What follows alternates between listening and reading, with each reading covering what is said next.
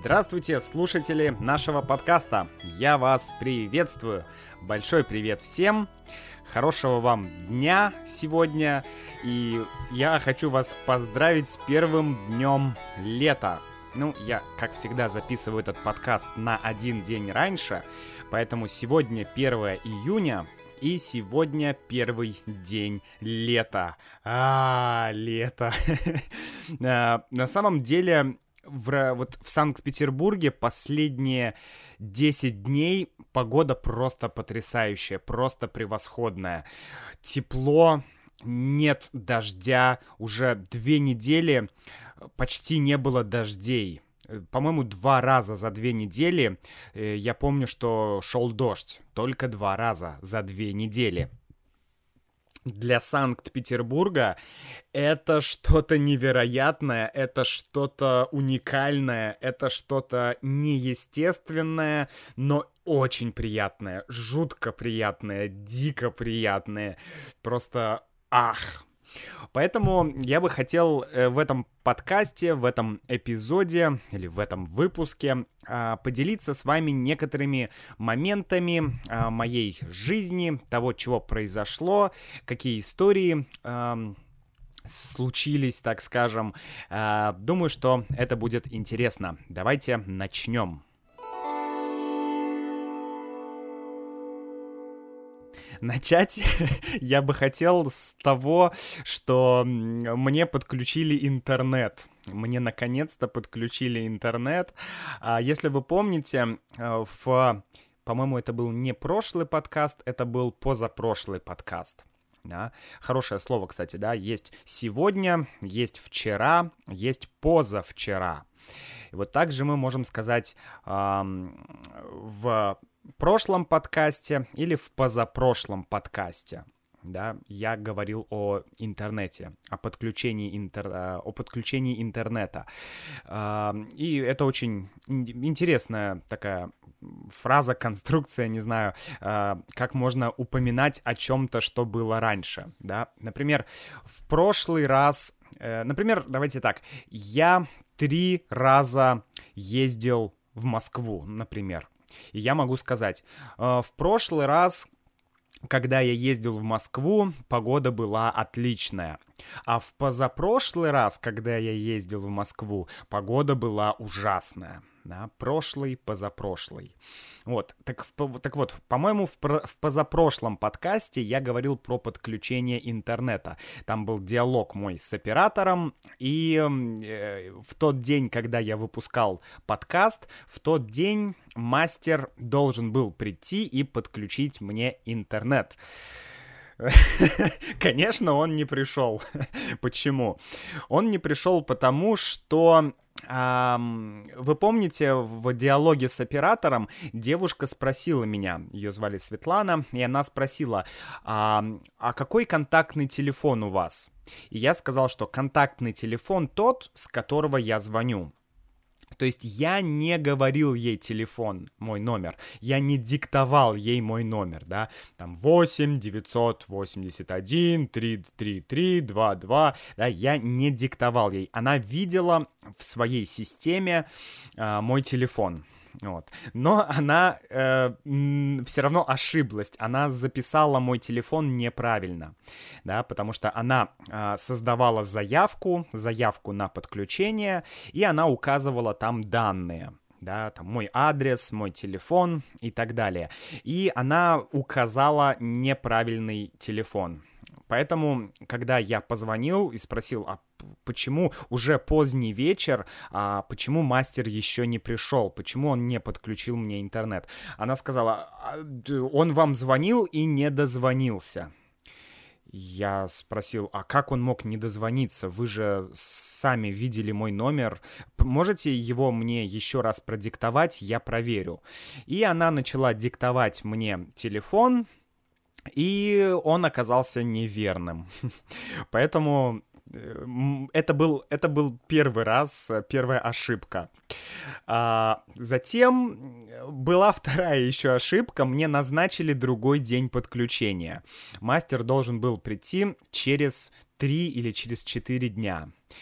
И он снова не пришел, потому что они снова ошиблись.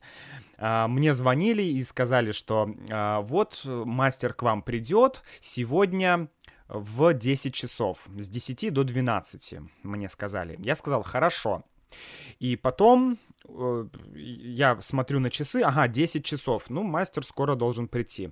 Потом смотрю, 11 часов, мастера нет. 12 часов, мастера нет. Я думаю, здесь что-то не так, что-то, что-то какая-то опять здесь ошибка. Я звоню снова в техподдержку, а, и они мне говорят, что э, извините, мы перепутали ваш адрес, мастер уехал Э, на другой адрес. Поэтому ждите мастера либо сегодня, либо завтра. Короче, вот это было очень трудное подключение к интернету, но, к счастью, э, мастер пришел, все-таки подключил быстро мне интернет, и вот теперь я наконец-то пользуюсь интернетом, и это очень здорово, потому что мы вместе с Юлей сейчас работаем из дома, и, конечно, интернет, хороший интернет, это очень важно, а, поэтому я очень рад.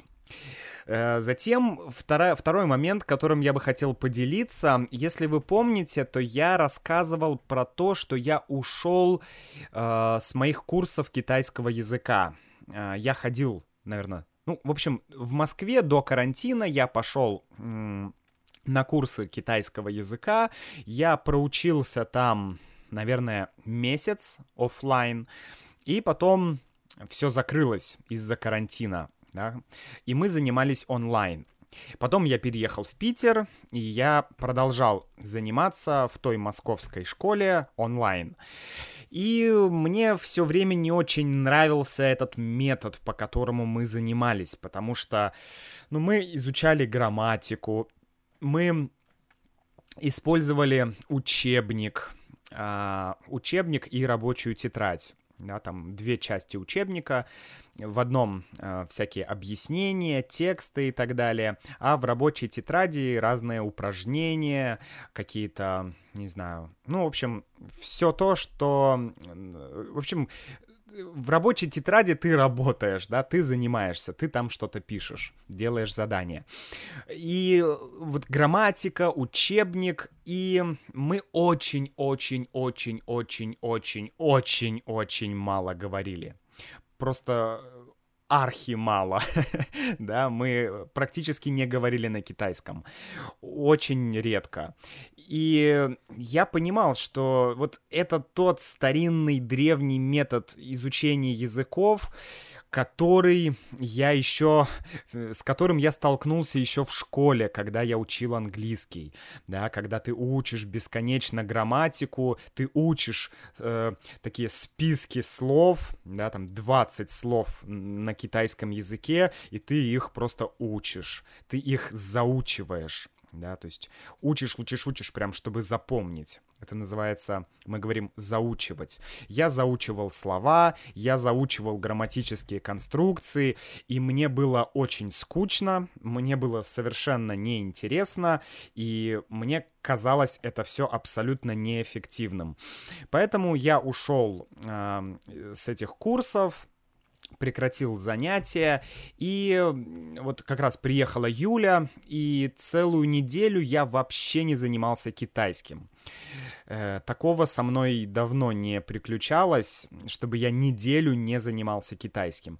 И э, после этой недели я подумал, блин, Макс, надо взять себя в руки, взять себя, Макс, возьми себя в руки, да, то есть сосредоточься, сфокусируйся, начни работать над этим. А, и я решил, что э, нужно, нужно, мне нужна какая-то дополнительная, ну, так скажем, мотивация, дополнительная дисциплина. Потому что, ну, постоянно и сидеть одному дома и изучать язык, ну, это довольно тяжело. Особенно если учитывать, что вся моя деятельность, вся моя работа, она связана с компьютером, и ты постоянно сидишь за компьютером. Это очень тяжело. Поэтому я решил, что мне нужен пинок под зад. да, пинок под зад, хорошее выражение, означает, мне нужна какая-то мотивация.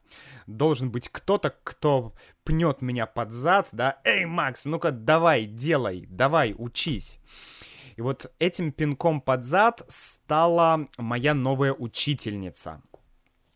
Буквально недавно у моего брата был день рождения, и я думал, что подарить моему брату на день рождения.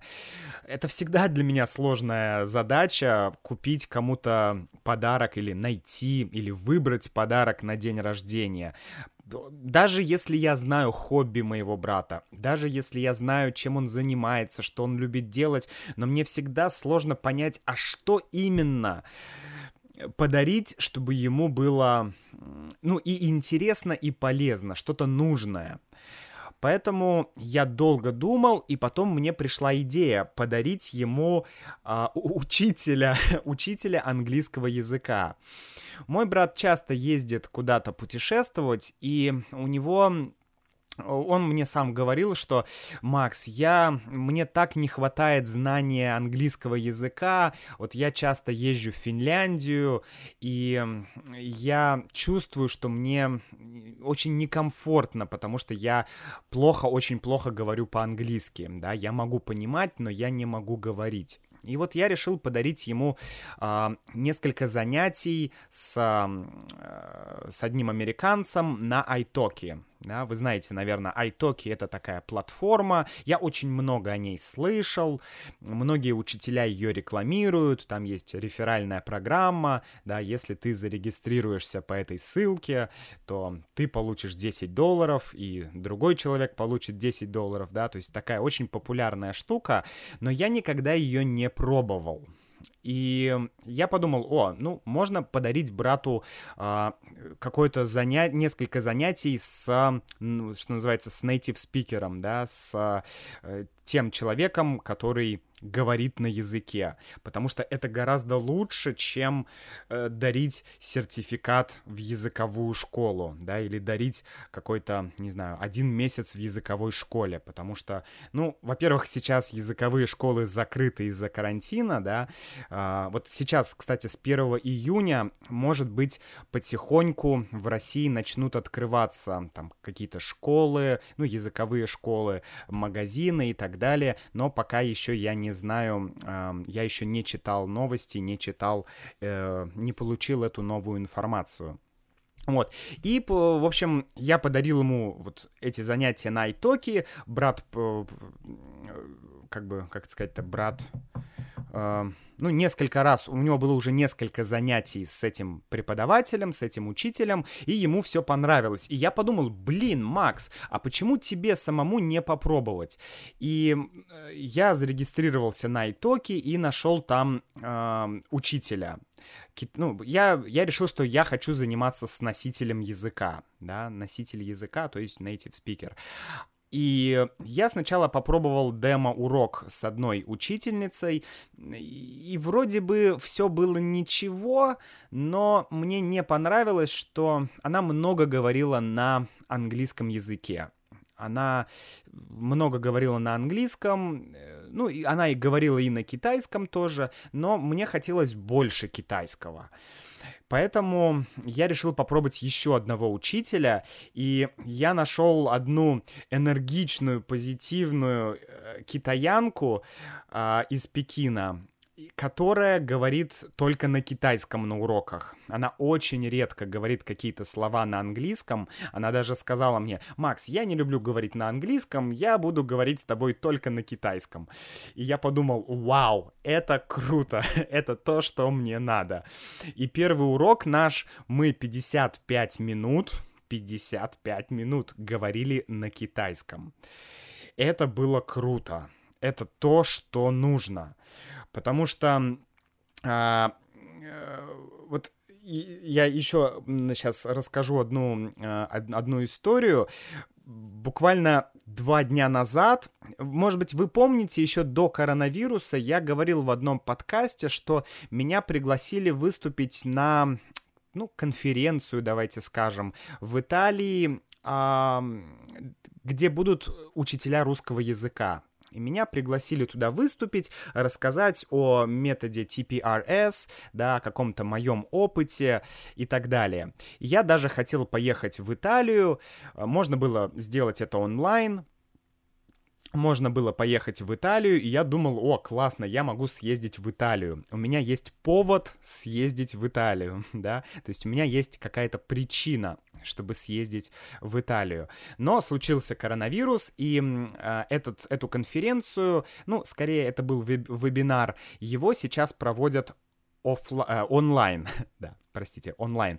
И я вот два дня назад там выступал, и это было как раз в тот день, когда я позанимался с учителем, вот с этой позитивной китаянкой, я с ней позанимался, и меня это прям вдохновило. Меня это безумно вдохновило, меня это безумно мотивировало, и я понял, что да, вот э, очень важно, то есть учитель, личность учителя очень важна. И вот на вебинаре я тоже об этом говорил. Э, я говорил о важности материалов и о важности учителя, и о важности личности учителя. Да, потому что сами материалы, которые ты используешь на занятиях, это да, они должны быть хорошими, они должны быть интересными, они должны быть актуальными, но также, также очень важен сам учитель. Потому что учитель, как я вот говорил на вебинаре, он делает эту магию, он воплощает идеи, он реализует вот это, э, вот эту атмосферу, которая есть в классе, да, он ее создает, вернее, да, создает атмосферу в классе. И это очень важно, чтобы учитель был именно вот подходящим для тебя. Поэтому я безумно рад, что я нашел такого учителя и что мы говорим на китайском языке. Да, я, я очень много делаю ошибок, я говорю плохо, иногда я не знаю, как что-то сказать, но, но самое главное, что у нас происходит коммуникация на китайском языке. И вот я считаю, что это один из главных таких принципов, моментов вообще всей этой концепции comprehensible input.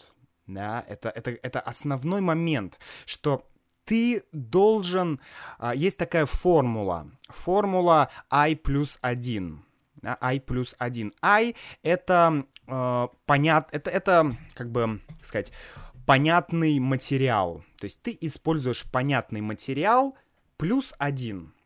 То есть тебе понятно не 100% э, текста или 100% видео или 100% того, что говорит учитель на уроке, а тебе понятно 90%.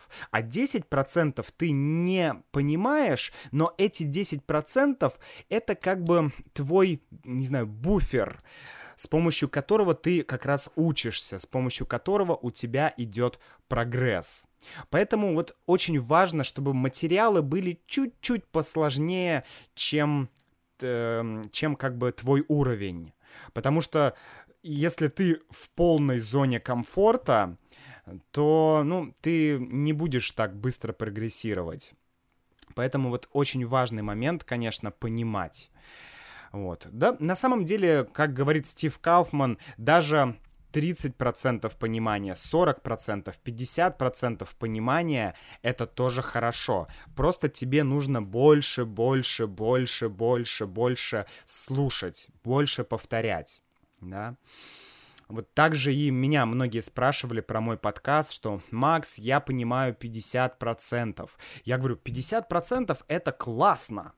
И просто слушайте, не знаю, 10 раз, да. Если вы понимаете 80%, ну, послушайте два раза, может быть, три раза. Если вы понимаете, там, 90-95%, ну, вы можете только два раза послушать, вам этого будет достаточно.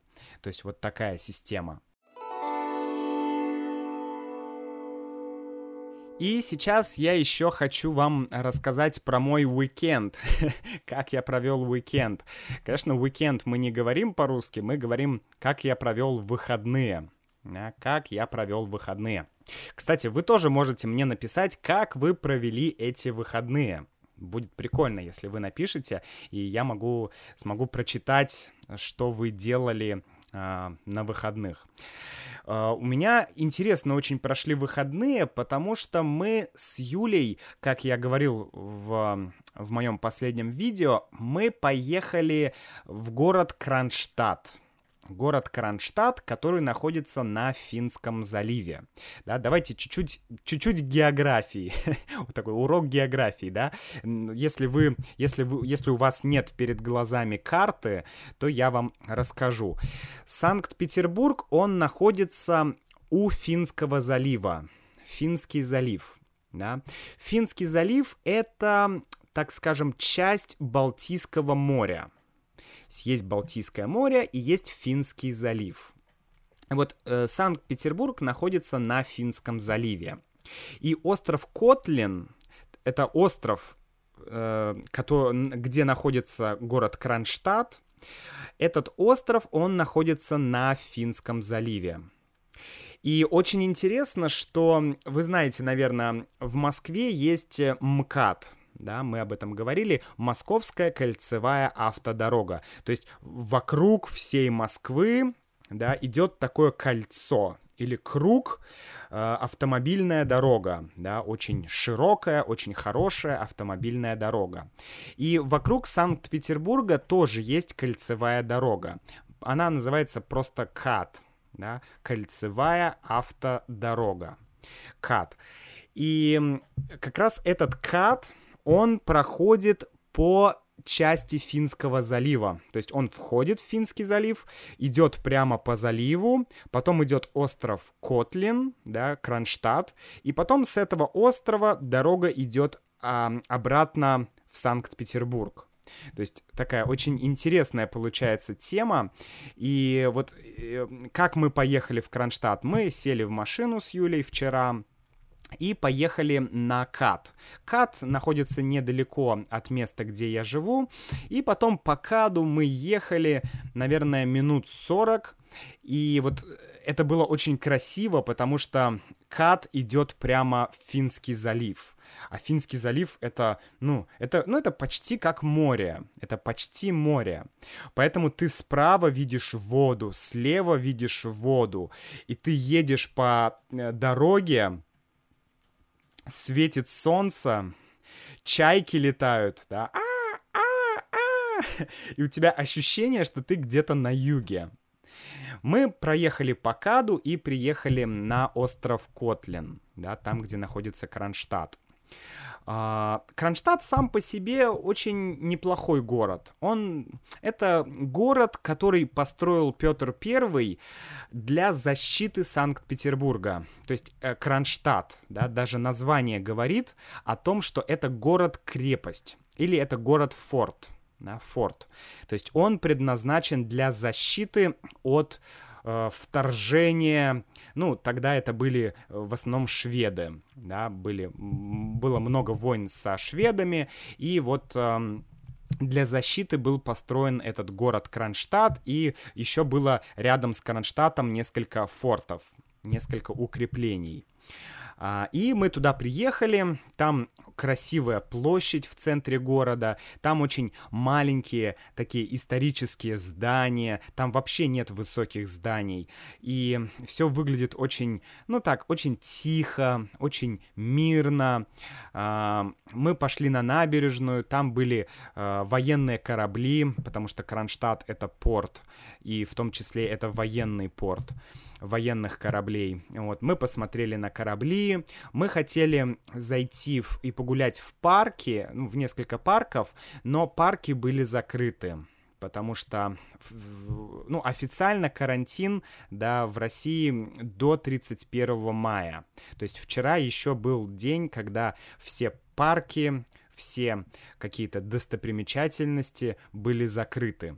Поэтому мы просто походили рядом, походили по городу, и потом мы решили перекусить, да, мы решили поесть. И вот здесь я бы хотел э, вам ну, поделиться одной идеей, потому что мне, вот я жил в Китае, и я помню, как просто в Китае найти место, где можно поесть. Да? Ну, в, конечно, в России, там, в Питере или в Москве тоже есть огромное количество мест, где можно поесть. Но вот мне очень нравится э, вот эта азиатская культура стритфуда какого-то. Причем стритфуд бывает разный. Бывает совсем какой-то, не знаю, плохой, некачественный, неполезный, да, стритфуд. А бывает очень что-то интересное и, в принципе, ну, полезное для здоровья. Ну, или, по крайней мере, нейтральное для здоровья да, и часто, ча чаще всего в России я, если я хочу что-то быстро перекусить, я покупаю шаверму, да. Шаверма — это, на случай, если вы не знаете, это... А, она еще называется шаурма. Шаурма или шаверма. Это такой ролл, ролл с курицей, соусом и овощами. Такая большая штука. И это достаточно вкусно. Это вкусно, но, конечно, это не традиционное, не национальное русское блюдо. Да, вообще, я, я не могу сказать, откуда точно пошла шаверма. Может быть, если вы знаете, вы можете сказать. Ее еще называют шварма, много вариаций. Я знаю, что откуда-то с востока она пошла. Может быть, Израиль, Пакистан, может быть, откуда-то оттуда, я не уверен. Я не читал историю шавермы. Но в России это очень популярно. Э, примерно в 90-е годы начали появляться такие, э, они называются бистро, да, такие, э, ну, как не знаю, магазин, где продается шаверма, да, бистро, или иногда эти магазины так и называются шаверма. Ты идешь, ты видишь надпись шаверма, окей, ты идешь и берешь шаверму. И вот, ну, это достаточно вкусно, если, если ее вкусно готовят да. И я всегда думал, вот по после того, как я вернулся из Китая, и я увидел, что в Китае огромное количество, там, какие-то макароны, да, лапша, тут какой-то суп, тут какой-то, не знаю, тоже какие-то роллы, тут какие-то еще штуки, еще какие-то штуки. То есть огромное количество разного стритфуда. И это очень прикольно. Но в России мне кажется, что у нас есть какие-то с этим, ну, проблемы, что ли. Особенно в плане национальной еды. У нас не очень много каких-то ресторанов, да, какого-то фастфуда или стритфуда, который э, был бы с каким-то национальным колоритом, да, с каким-то национальным оттенком. Например, у нас есть э, кафе, которое называется Теремок. Теремок. Терем означает, э, слово терем, означает а, большой красивый дом, да, если грубо говорить. Теремок, ну, это маленький красивый дом, так скажем, да. Вот, и Теремок — это сеть э, ресторанов, которые продают блины, которые продают блины, причем не просто блины, а тоже как шаверма в этот блин тебе могут завернуть э, тебе могут добавить разную начинку. Например, блин с курицей, или блин, не знаю, с рыбой, или блин с какими-то соусами, с овощами, да, то есть это такое сытное блюдо, сытная еда. Хорошее слово «сытный» означает, что э, если что-то очень сытное, грубо говоря, это значит, что много калорий. Да? То есть ты съел и ты наелся. То есть это, это что-то питательное, это что-то сытное. Это значит, что много белков. Белков и углеводов. Вот, поэтому бли, такие сытные блины, да, где много всего, ты съедаешь этот блин, и ты наелся, все хорошо. Вот, но я не очень люблю теремок, хотя, в принципе, это неплохая альтернатива. Но, по сути, кроме теремка, ну, есть еще пирожки. Да, пирожки тоже в некоторых местах продаются, но обычно они ну, вот чтобы национальные такие, традиционные русские пирожки, таких мест тоже, тоже немного. И пирожки не всегда вкусные. А вот какие-нибудь... Я очень бы хотел, чтобы в России было больше мест, где можно прийти и попробовать какие-то национальные русские блюда, вкусно приготовленные, чтобы это было красиво как-то и здорово. Потому что когда мы гуляли по Кронштадту, в центре Крон, э, Кронштадта есть одна шаверма. Вот. Мы туда пришли, и нам очень понравилось, потому что там был очень широкий ассортимент если так можно сказать, да, широкий выбор того, что можно было заказать. Не знаю, шаверма с курицей, э, фалафель, э, шаверма с рыбой. Юля заказала себе шаверму с рыбой. Э, шаверма с курицей, шаверма с овощами, шаверма такая, шаверма сякая. То есть огромный выбор, да, широкий ассортимент много э, всяких вариаций, да, какую съесть шаверму. И у них все было очень красиво оформлено. Э, ну, то есть мне просто понравилось это место, и там было вкусно. Поэтому вот вот эту идею я хотел бы вам донести, что, может быть, даже, знаете, э, может быть, когда-нибудь лет через 10 я открою какой-нибудь свой ресторан, не знаю, а, пирожки у Макса, например, или, не знаю, блинчики Макса, вот, и буду продавать какие-нибудь традиционные, вкусные, традиционные русские блины или пирожки или еще что-то. Ну и последний момент, о котором я бы хотел поговорить, это моя и я бы сказал, наша с Юлей уже философия, которая называется, которую можно назвать «свернуть с главной дороги». Вот, это такая наша концепция. Когда мы куда-то едем, где-то путешествуем, то мы очень любим если ты, ну давайте представим, ты идешь по большой дороге, не знаю, ты, например, ты идешь э, смотреть какую-то достопримечательность. И ты идешь по дороге, и вокруг идет большое количество туристов, все идут по этой дороге. И, и вдруг ты видишь, что направо идет какая-то небольшая дорога. И потом ты идешь, смотришь, а, налево идет какая-то небольшая дорога, да. И вот моя идея это всегда сворачивать э, на маленькие дорожки. В прямом смысле и в переносном смысле. В прямом смысле, что ты берешь сворачиваешь и идешь по маленькой дорожке. В переносном смысле а, это означает, что искать какие-то альтернативы, искать какие-то альтернативные пути, альтернативные дороги, альтернативные места.